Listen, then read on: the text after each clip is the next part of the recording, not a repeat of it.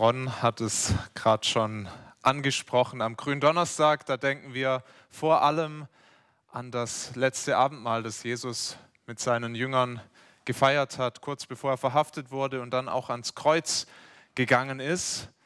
Und wir denken heute Abend daran, wir feiern das Abendmahl zusammen, aber wir wollen heute Abend noch an was anderes denken. Auch an was, was an diesem ersten Gründonnerstag passiert ist und was unmittelbar auch mit uns zu tun hat. Wir wollen an dieses Gebet denken und das Atemberaubende an diesem Gebet ist, dass Jesus nicht nur für diese Jüngerschar, die da mit ihm sitzt und isst und Zeit verbringt, dass es nicht nur für sie ist, dieses Gebet, sondern dass er durch die Zeit auch an uns denkt, dass er für Christen, für Jünger zu allen Zeiten an diesem Abend betet. Und das wollen wir uns anschauen. Wir schauen nur die Verse 20 bis 23 aus Johannes 17 an, weil die uns schon genug Stoff zum Nachdenken und zum Staunen geben, hoffentlich auch zum Umdenken an manchen Stellen und zum Handeln. Ich möchte uns diesen Predigtext lesen, Johannes 17, 20 bis 23. Ich bitte aber nicht allein für sie, sondern auch für die, die durch ihr Wort an mich glauben werden, damit sie alle eins seien. Wie du, Vater, in mir bist und ich in dir, so sollen auch sie in uns sein, damit die Welt glaube, dass du mich gesandt hast. Und ich habe ihnen die Herrlichkeit gegeben, die du mir gegeben hast, damit sie eins seien, wie wir eins sind. Ich in ihnen und du in mir, damit sie vollkommen eins seien und die Welt erkenne, dass du mich gesandt hast und sie liebst, wie du mich liebst. Ich möchte noch mal beten. Herr Jesus Christus, wir danken dir für dieses Gebet, das du an diesem ersten Gründonnerstag gebetet hast für deine Jünger um dich rum, aber auch für uns heute. Danken dir für deine atemberaubende Liebe, die du uns zeigst, die sich auch in diesem Gebet ausdrückt. Und wir beten, dass wir sie mehr verstehen und dass das auch unser Miteinander in der Gemeinde prägt, unsere Einheit fördert und dass es eine echte Einheit ist, um die, so eine Einheit, wie du hier betest. Herr, lass uns diese Einheit tiefer verstehen. Das beten wir in deinem Namen, Jesus. Amen. Worum geht es Jesus? Es geht ihm um Einheit. Einheit seiner Jünger. Dafür betet er, das ist sein großes Gebetsanliegen, kurz bevor er sie verlässt. Gleich dreimal in diesen wenigen Versen betet er für dieses Ziel. Vers 21, damit sie alle eins seien. Vers 22, damit sie eins seien. Vers 23, damit sie vollkommen eins seien. Wenn heute viele feststellen, dass Streit und Unfrieden und Spaltungen unter Christen ein Problem sind, dann haben sie recht damit. Das ist ein großes Problem, wenn die Gemeinde Jesu Christi zerstritten und zerspalten ist. Jesus betet für was ganz anderes. Er will, dass seine Jünger die Einheit suchen und fördern. Und da, wo diese Einheit fehlt, da fehlt was ganz Entscheidendes in der Gemeinde. Der Apologet Francis Schaeffer, der sagt in seinem Buch The Mark of the Christian, das Kennzeichen des Christen, es fehlt dann das wesentliche Merkmal, wenn uns die Einheit, wenn uns die Liebe untereinander fehlt. Aber wie sieht diese Einheit aus? Und das lernen wir auch, oder wir lernen was drüber in diesem Gebet. Und welches Ziel hat diese Einheit auch? Will mit euch über drei ganz wesentliche Aspekte dieser Einheit nachdenken. Wir sehen in diesem Gebet Jesu die Einheit, sie ist erstens zeitlos, erstreckt sich über die gesamte Geschichte, sie ist geistlich und sie ist zeugnishaft. Diese Einheit ist zeitlos, sie ist geistlich und sie ist zeugnishaft. Fangen wir mit dem ersten Punkt an. Zeitlose Einheit. Wir sehen in Vers 20, dass Jesus hier eben nicht nur für die ersten Apostel betet, sondern für alle Christen, also auch, uns heut, auch für uns heute in Deutschland 2023. Jesus sagt, ich bitte nicht allein für sie, also die Jünger, die da mit ihm sind, sondern auch für die, die durch ihr Wort an mich glauben werden, damit sie alle eins seien. Bisher, das haben wir gerade in der Textlesung gehört, hat Jesus für sich selber gebetet. Er hat für diese ersten Apostel gebetet. Aber jetzt erweitert er den Fokus und er betet für alle, die durch ihr Wort an ihn glauben werden. Und das ihr, das bezieht sich ganz eindeutig auf die Apostel, die dieses Wort weitergeben. Sie hat Jesus als erstes in die Nachfolge gerufen, hat sie eingeweiht in Gottes Plan Sie durften seine Nähe erleben, sie durften auch aus nächster Nähe miterleben, was Gottes Kraft, was seine Macht zu tun vermag. Das miterlebt, wie Jesus Kranke geheilt hat, die seit teilweise Jahrzehnten krank waren und keiner konnte helfen, aber Gott konnte. Haben das miterlebt, wie Dämonisierte frei wurden von diesen Dämonen. Das miterlebt, wie Jesus Tote auferweckt hat wirklich die Macht Gottes erlebt. Und sie haben Lehreinheit um Lehreinheit von Jesus bekommen, seine Predigten öffentlich miterlebt, aber auch dann nochmal so Einzelunterricht, wo er nur die Jünger zu sich genommen hat und sie unterwiesen hat und sie eingeweiht hat in Gottes Plan. Wozu ist Jesus gekommen? Er hat es ihnen gesagt, er ist gekommen, um die Verlorenen zu suchen und zu retten. Dazu bin ich gekommen. Er hat ihnen auch immer wieder gesagt, ich bin gekommen, um mein Leben zu geben, mein Leben zu lassen sie damit hineingenommen und sie durften viel von ihm lernen. Durften von ihm lernen, dass Jesus gekommen ist, um die Beziehung zwischen sündigen Menschen, die verloren sind, und dem Vater im Himmel zu heilen. Sie durften von ihm lernen, dass es nur einen Weg gibt zu diesem Vater. Und Jesus sagt, ich bin der Weg und die Wahrheit und das Leben. Niemand kommt zum Vater denn durch mich. Jesus hat ihnen gesagt, wie das funktioniert. Er hat gesagt, ihr müsst glauben, ihr müsst nicht selber was leisten, was tun, ihr müsst auf mich vertrauen, so werdet ihr gerettet. Johannes 3, Vers 16. Denn also hat Gott die Welt geliebt, dass er seinen eingeborenen Sohn gab, auf das alle, die an ihn glauben, die auf ihn vertrauen, nicht verloren werden, sondern das ewige Leben haben. Die Jünger haben das alles gehört und doch haben sie es noch nicht so richtig begriffen. Das merken wir auch, wenn wir die Evangelien lesen. So ganz ist der Groschen noch nicht gefallen. Aber als Jesus dann stirbt und als er aufersteht, als er ihnen nach der Auferstehung wieder begegnet, wir, wir merken das in den Evangelien, der Groschen fällt. Sie beginnen zu verstehen. Jesus erklärt es ihnen nochmal und sie verstehen, jetzt macht alles Sinn. Die Puzzleteile setzen sich zusammen und sie verstehen das größere Bild. Und sie gehen dann, sie, sie warten noch, sie bekommen den Heiligen Geist und dann gehen sie raus und erfüllt vom Heiligen Geist predigen sie dieses Evangelium von Jesus Christus. Und gleich am Anfang kommt Tausende zum Glauben, finden Rettung bei Gott durch dieses Wort, was die Apostel verkündigen. Aber sie halten nicht nur Predigten, sondern sie fangen auch an, einzelne Apostel das aufzuschreiben. Sie teilen das mit anderen, auch andere schreiben das auf. Und Gottes Plan zeigt sich darin, dass er nicht nur durch diese Predigten der ersten Apostel da wirkt, sondern dass er ihnen das als Auftrag gibt. Schreibt das auf, dass er zum Alten Testament noch ein neues Testament hinzustellt.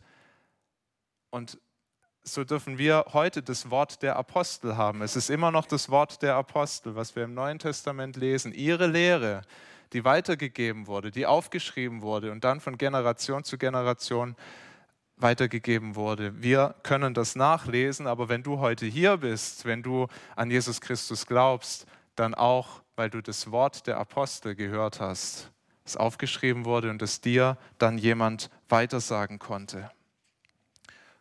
Ohne dieses Wort wäre keiner von uns hier.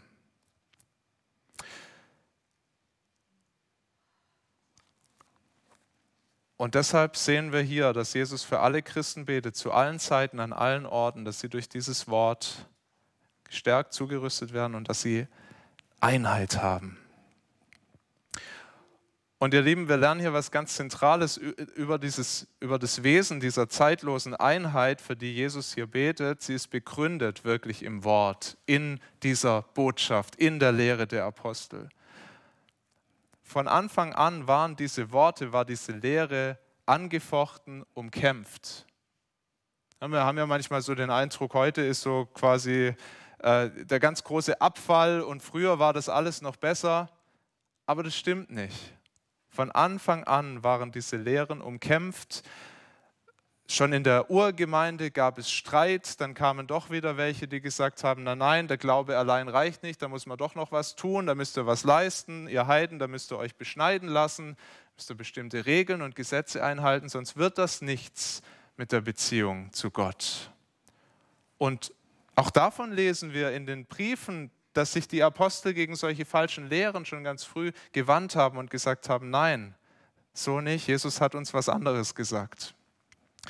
Dann in der frühen Kirche gab es Streit um wirklich grundlegende Fragen. Es gab Streit darum, wer ist Jesus eigentlich? Ist er wirklich Gott?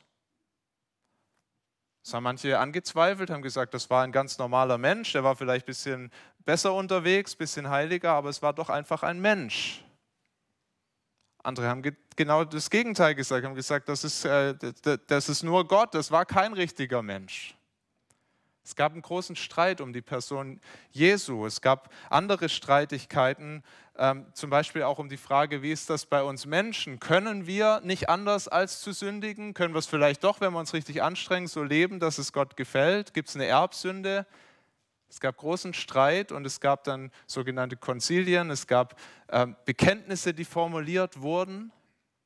Und die Kirche hat gesagt, nein, wir schauen, was sagen die Apostel, was die Lehre der Apostel. Und sie haben Dinge nochmal für sich neu formuliert, um auch die Einheit zu schützen. Eine Einheit, die in dieser Lehre der Apostel begründet ist, ja, ihren, ihren, ihren, ihr gutes Fundament findet.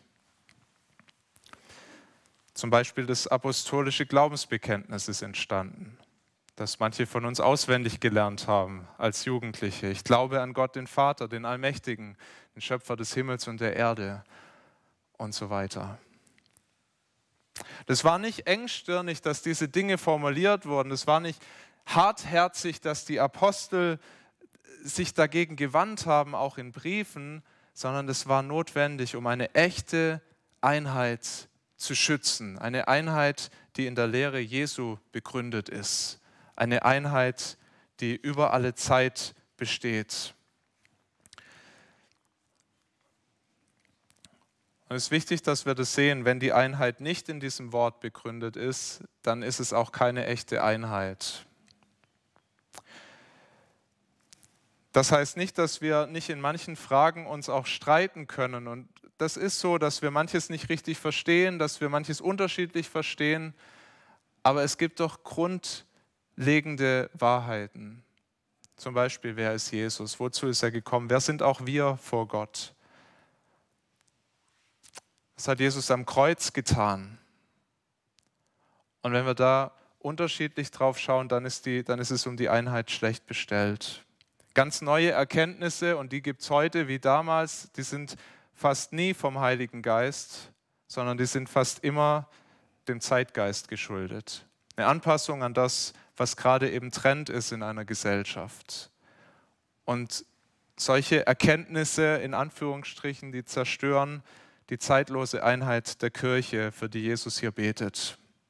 Das bringt uns zum zweiten Punkt. Die zeitlose Einheit, um die Jesus hier bittet, ist eine geistliche Einheit. Jesus betet weiter ab Vers 21, wie du Vater in mir bist und ich in dir, so sollen auch sie in uns sein, damit die Welt glaube, dass du mich gesandt hast. Und ich habe ihnen die Herrlichkeit gegeben, die du mir gegeben hast, damit sie eins seien, wie wir eins sind. Ich in ihnen und du in mir, damit sie vollkommen eins seien. Und wir sehen hier, dass echte Einheit so funktioniert oder darauf beruht, dass wir eng verbunden sind mit Gott, dem Vater und Gott, dem Sohn. Beziehung zwischen dem Vater und dem Sohn sehen wir hier. So betet Jesus, ist die Grundlage wahrer Einheit. Er sagt, wie du Vater in mir bist und ich in dir, so sollen auch sie in uns sein. Das ist eine ganz enge Beziehung, die Jesus hier beschreibt. Eine geistliche Beziehung auch. Wir haben diese Beziehung durch den Heiligen Geist, den Gott uns schenkt. Natürlich kann man auch eine, Einheit haben, bei der Gott keine Rolle spielt. Man kann auch auf andere Weise Einheit erzwingen, herbeiführen. Das erleben wir immer wieder. Da wird dann eine äußere Einheit bewahrt, aber die innere Einheit, die ist gar nicht mehr da. Die Einheit der Herzen, die besteht nicht mehr. Ich musste denken an unsere Gemeindegeschichte beziehungsweise an die Geschichte unseres Gemeindebundes. Ganz am Anfang stand da ein Mann, der hieß Hermann Heinrich Grafe, der hat die erste FEG gegründet und der war, bevor er in der FEG war, war in der Landeskirche. Und dort hat ihm ein Umstand große Not gemacht. Sie haben dort immer wieder zusammen das Abendmahl gefeiert und er hat gemerkt, da kann ich eigentlich nicht mehr mitfeiern. Hier kommen viele Sonntag für Sonntag, die glauben gar nicht an den Herrn Jesus Christus, die folgen ihm nicht nach, nehmen aber das Abendmahl. Das hat ihn in einen großen Konflikt gebracht. Es gab auch noch andere Gründe, warum er dann die FEG gegründet hat, aber das war ein Grund, der ihn wirklich zugesetzt hat, weil er gesagt hat, wir sind hier zwar eine organisatorische Einheit, so hat er es nicht gesagt, aber ich übersetze das mal hier. Wir sind zusammen hier in dieser Kirche, aber wir sind doch, wir haben keine geistliche Einheit. Und er hat gemerkt, das ist ein Problem. Und er wusste sich nicht anders zu helfen, als zu sagen, da muss ich raus. So ist es dann leider immer mal wieder, dass eine Kirche sich nicht verändert und dass manche gehen. Aber die Bedrohung, die er erlebt hat, die gibt es bis heute. Es gibt nicht wenige Gemeinden, die sind äußerlich zwar zusammen, ohne eine echte Einheit im Geist. Und da kämpfen dann verschiedene Interessengruppen gegeneinander. Man macht sich das Leben schwer. So viele Gemeinden, ich staune immer wieder, was mir auch Freunde erzählen, die mit mir studiert haben. Und man misstraut sich gegenseitig, man versucht die Gemeinde irgendwie zusammenzuhalten, aber eine echte geistliche Gemeinschaft, Fehlanzeige. Ähnlich erleben wir das in vielen Gemeindebünden in dieser Zeit, egal ob jetzt bei den Methodisten oder bei den Baptisten oder in den freien evangelischen Gemeinden.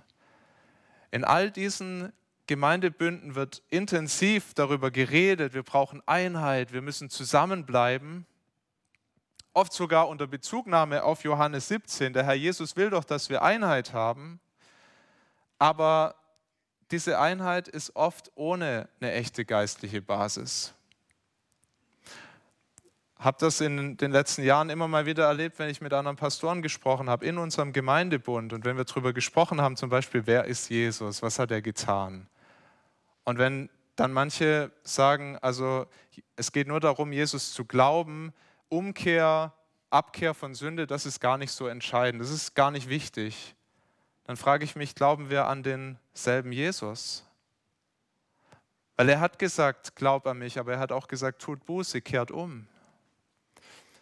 Manche Pastoren sagen, dass am Kreuz Jesus nicht meine Sünde getragen hat. Sagen sogar, was ist denn das für ein grausames Gottesbild, dass er seinen Sohn da sterben lässt am Kreuz, um meine Schuld zu bezahlen. So kann doch der ein liebender Vater nicht sein. Und sie verkennen, dass Jesus selber das gesagt hat, dass das Gottes Weg ist, dass das sein Plan ist, dass uns die Lehre der Apostel was ganz anderes überliefert. Und wie soll auf so einer Basis wirklich geistliche Gemeinschaft stattfinden? Es ist unmöglich. Ich bin davon überzeugt, dass Jesus auch nicht für so eine Einheit betet. Wenn wir dieses Gebet Jesu ernst nehmen, wenn wir das tief studieren, haben vorhin das schon gehört, er spricht oft auch über die Wahrheit und wie wichtig die Wahrheit ist.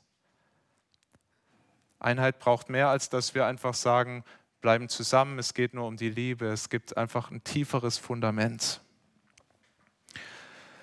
Ich sehe in unserer Gemeinde hier wirklich viel von dieser geistlichen Einheit, viel von der herzlichen Gemeinschaft, die das auch fördert, wenn wir so miteinander ein wirklich gutes gemeinsames Fundament haben.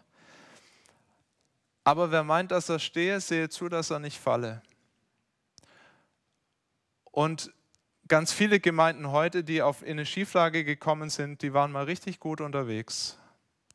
Und ich sage das nicht, um mit dem Finger auf andere zu zeigen. Lasst uns vor allem bei uns bleiben. Lasst uns darum ringen, dass wir wirklich an der Wahrheit bleiben. Dass das unser Fundament ist, die Lehre der Apostel, dass wir eine geistliche Gemeinschaft sind, eine geistliche Einheit haben. Und da ist jeder Einzelne gefragt, weil jeder von uns diese Einheit fördern kann. Jesus redet hier von dieser Beziehung und sagt, dass er diese Einheit möchte, so wie er die Einheit mit dem Vater hat. Und jeder einzelne von uns kann diese geistliche Gemeinschaft, diese geistliche Einheit fördern, indem er sich wirklich eng an Jesus hängt. Die Beziehung zu ihm zur Top-Priorität macht. Wir sagen das immer, das wollen wir, aber wenn wir ehrlich sind, oft rückt Jesus doch so ein bisschen in den Hintergrund. Jesus an erste Stelle, eng an Jesus. Jesus gebraucht so schöne Bilder dafür. Er sagt zum Beispiel, ich bin der Weinstock, ihr seid die Reben. Wer in mir bleibt und ich in ihm, der bringt viel Frucht. Denn ohne mich könnt ihr nichts tun. So eine Rebe, die irgendwo auf dem Boden rumliegt, fruchtlos ist, nichts bringt, auch keine Einheit ist mit dem gesamten Weinstock. So sind wir, wenn wir uns nicht eng an Jesus halten. Und positiv gesprochen, wenn wir bei ihm sind, dann sind wir mit ihm verbunden, dann fließt das Leben. Und wir sind aber auch mit den anderen Reben verbunden, eine Einheit, eine organische Einheit. Wer äh, ein anderes Bild braucht, kann sich ein Dreieck vorstellen. Es wird oft für die Ehe gebraucht, geht aber, glaube ich, für jede christliche Beziehung kann man das Bild gebrauchen. Ein Dreieck, wo du oben Gott hast, und an den anderen Ecken jeweils einen Christen, wenn die beide sich näher zu Gott nach oben bewegen, dann kommen sie auch einander näher. Und die Einheit wird enger, die wird intensiver. Wie suchen wir Gottes Nähe, die Nähe zu Jesus? Da erzähle ich euch auch heute nichts Neues. Wir suchen seine Nähe, indem wir wirklich sein Wort uns zu Herzen nehmen, indem wir es selber lesen, indem wir drauf hören in der Gemeinde, indem wir auch miteinander darüber austauschen, vielleicht in Kleingruppen, in den Hauskreisen und wirklich das tiefer noch verinnerlichen. Auch nicht nur als ein bisschen Bildung, sondern wirklich als Herzensbildung, dass wir das, was wir erkannt haben in der Schrift, dass wir danach leben, weil nur dann haben wir es wirklich erkannt. Suchen seine Nähe, indem wir beten, indem wir darin wirklich wachsen, seine Nähe im Gebet zu suchen, ihn zu loben, zu preisen, zu danken dafür, wer er ist, wie er auch mit uns umgeht. So erstaunlich seine Gnade für Sünder wie uns, dem wir unsere Schuld bekennen. Ganz persönlich. Jesus, es tut mir leid, dass ich immer noch so oft deine Gebote, deine Gesetze breche und dass ich scheitere an deinem Willen, den ich doch als gut erkannt habe. Bitte vergib mir, stell mich wieder her. Hilf mir auch, dass ich einen Schritt weiterkomme und dir nicht immer dieselben Sünden immer und immer wieder bringen muss. Hilf mir, veränder mich. Auch indem wir Fürbitte tun, wie Jesus das hier selber tut. Er betet für sich, er betet für seine Jünger. Auch so suchen wir Gottes Nähe. Und dann als drittes die Gemeinschaft, die Gott uns auch schenkt, als ein Gnadenmittel, als, was, als, als wirklich ein großes Geschenk, wo wir einander stärken, bestärken können, einander auch zurechthelfen können. Es hat einen schlechten Klang heute, so Gemeindezucht oder Zurechtweisung, ich verstehe das auch, aber das darf man nicht so hochhängen. Eigentlich ist es schon ein, ein, ein Gespräch unter Brüdern, unter Schwestern, wo wir einander helfen zu sehen, wie kann es denn anders aussehen? Wie kann ich denn darin wachsen, Gottes Willen mehr zu tun? füreinander beten, einander Mut zusprechen. Und wir merken, wenn wir hier über dieses Gebet nachdenken, wenn ich das nicht tue, wenn ich mich nicht eng an Jesus hänge, dann entgeht mir ein großer Segen, aber es geht, entgeht auch der Gemeinde ein großer Segen. Die Einheit leidet dann.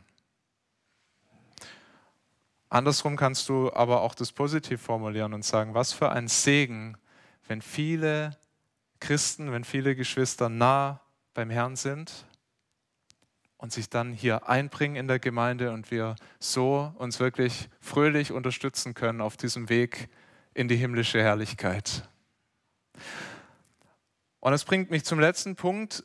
So eine Einheit, die ist nicht nur für uns schön, sondern sie ist auch zeugnishaft. Auch darum bittet Jesus, weil sie zeigt der Welt etwas von Gottes Größe, von seiner Macht, von seiner atemberaubenden Liebe, wenn die Welt das bei uns erkennt, wie unsere Einheit gestärkt ist durch das, was Gott bei uns tut.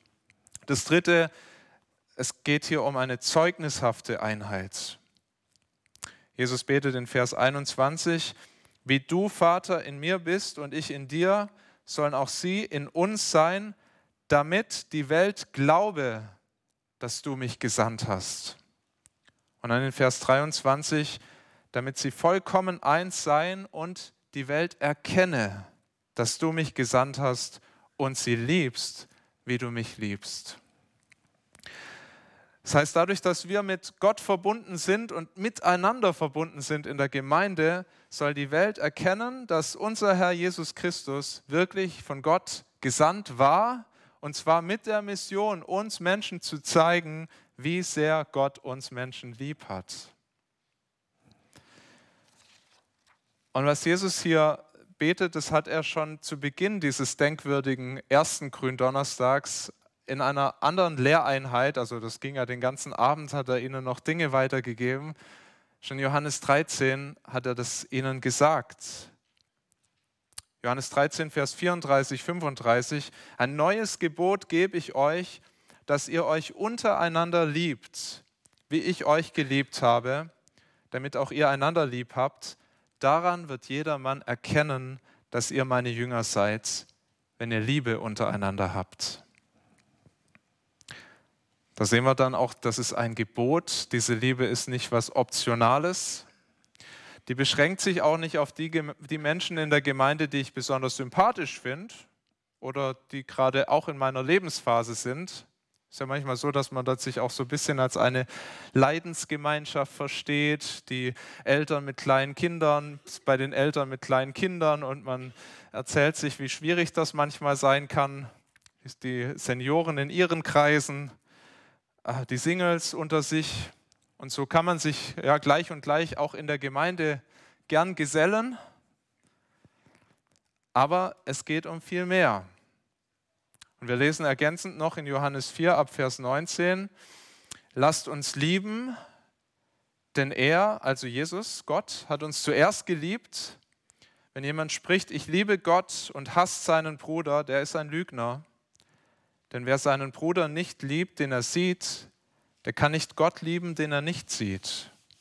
Und dieses Gebot haben wir von ihm, dass wer Gott liebt, dass der auch seinen Bruder, und ich füge hinzu auch seine Schwester, liebe. Das ist oft gar nicht so einfach, gell? Also die, die ich sympathisch finde, die, die ich mag, das ist noch einigermaßen leicht, die lieb zu haben und für sie da zu sein, aber so alle, die Gott so mit mir in die Gemeinde hineingefügt hat, alle zu lieben, das kann schon herausfordernd sein merke das, wenn ich da selber drüber nachdenke.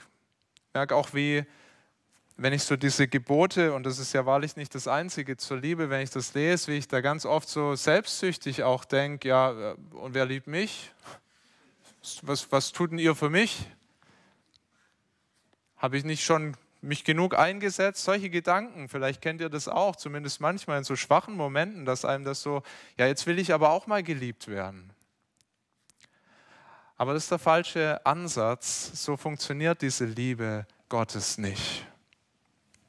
Und mit Gottes Wort als Spiegel merke ich das auch.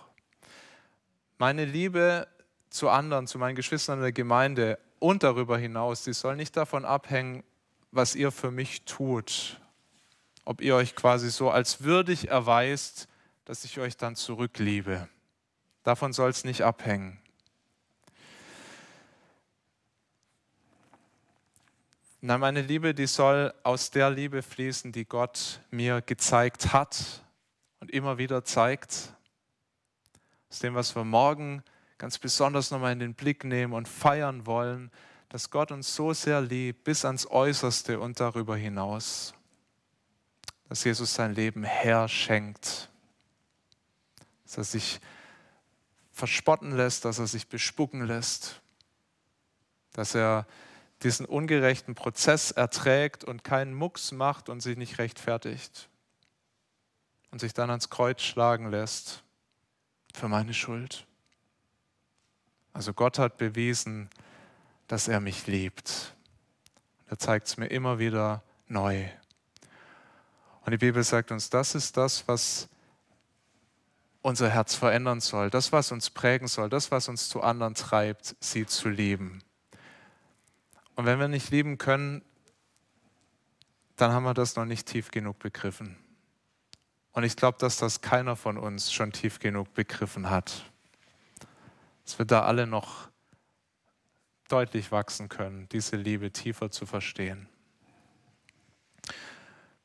Ich möchte uns dazu herausfordern, aber wirklich zu sagen, ich möchte nicht, ich habe jetzt so mein Standard-Liebesprogramm, so kann da sein für ein paar, vielleicht auch ein bisschen schwierigere, nicht da stehen zu bleiben, sondern wirklich zu sagen, nee, ich möchte erwachsen, ich möchte es ernst nehmen. Jesus sagt, es ist ein Gebot. Jesus bittet um so eine Einheit, die davon geprägt ist, von dieser Liebe möchte uns herausfordern, dass wir gezielt auf Geschwister zugehen in dieser Gemeinde, bei denen uns das vielleicht herausfordert. Liebe zu Gleichgesinnten, Liebe zu Menschen, die so ticken wie ich, das ist leichter, das kennt die Welt, aber diese andere Liebe kennt die Welt eben nicht. Und wie oft habe ich das schon gehört von Menschen, die von irgendwo kamen. Und hier sind bestimmt auch manche dabei, die das so erlebt haben. Du warst kein Christ und du bist in eine Gemeinde gekommen, vielleicht sogar in diese Gemeinde, und hast gedacht, was ist denn hier los? Warum haben die sich lieb? Wie kommt das? Das immer wieder gehört und war selber immer wieder überwältigt, ganz besonders, wenn man irgendwo anders hinkommt, in eine ganz andere Stadt oder so und man erlebt dann da, das sind äh, Christen, Geschwister, die laden dich ein zum Essen und die haben sich auch untereinander lieb. Es ist so ein schönes Zeugnis. Und deshalb möchte ich dich ermutigen, lass dich von Gottes Liebe bewegen, auch zu denen hin, die dir erstmal nicht so leicht fallen, die vielleicht, von denen du dich vielleicht derzeit fernhältst, ganz bewusst weil du sagst, die Art, die der hat oder die Art, die die hat, die mag ich nicht. Das passt nicht so zu mir. Oder vielleicht auch, weil du manche politischen Überzeugungen nicht teilst. Das kam in den letzten Jahren immer wieder hoch. Und ich fürchte, wir sagen jetzt alle Corona, das ist vorbei. Ich fürchte, manche Wunden sind immer noch da und manche meiden sich in dieser Gemeinde, weil es Streit gab in dieser Corona-Zeit und dann geht man sich halt auch aus dem Weg. Aber es schadet der Einheit. Vielleicht auch manche, ich sage mal bewusst, zweitrangigen theologischen Fragen, wo man dann sagt, da will ich lieber Abstand halten. Lasst uns wirklich aufpassen, dass uns nichts Zweitrangiges spaltet, zerteilt. Es ist ernst, das Gebet Jesu ist ernst. Vielleicht gibt es auch Geschwister in dieser Gemeinde, die du zwar immer wieder mal wahrnimmst, schon oft gesehen hast, aber du weißt gar nicht, wie sie heißen, hast noch nie mit ihnen gesprochen. Ich dich ermutigen, geh mal diesen Schritt. Sei neugierig, auch neue Geschwister kennenzulernen hier. Habe neulich gehört von einem Bruder, die waren nach dem Gottesdienst in einer größeren Gruppe dann noch zusammen essen. Die, der kannte einige nicht in dieser Runde, zumindest nicht tiefer. Dann haben sie zusammen gegessen und haben sie angefangen, einander sich ihre Zeugnisse zu erzählen. Wie hast du Jesus kennengelernt?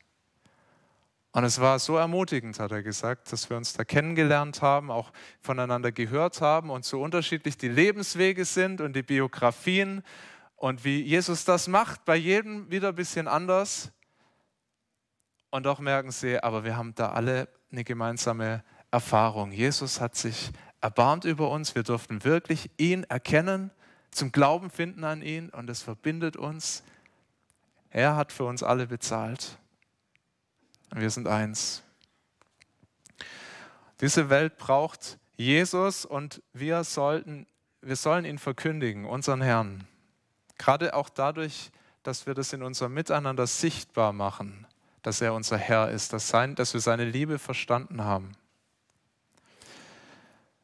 Deshalb lasst uns mit Gottes Hilfe, und die braucht es, es braucht wirklich seinen Geist, der das tut, unseren Egoismus unsere Eitelkeit, auch unsere Streitereien, die es bei uns auch noch gibt, zur Seite legen, ablegen.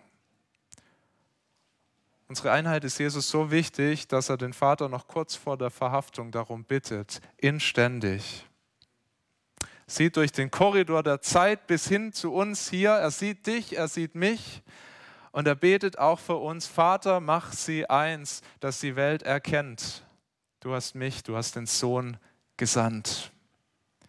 Lasst uns dieses Gebet zu unserem eigenen Gebet machen und lasst uns ja auch danach leben, dafür leben, dass dieses Gebet mehr und mehr auch Realität wird, auch in unserer Gemeinde.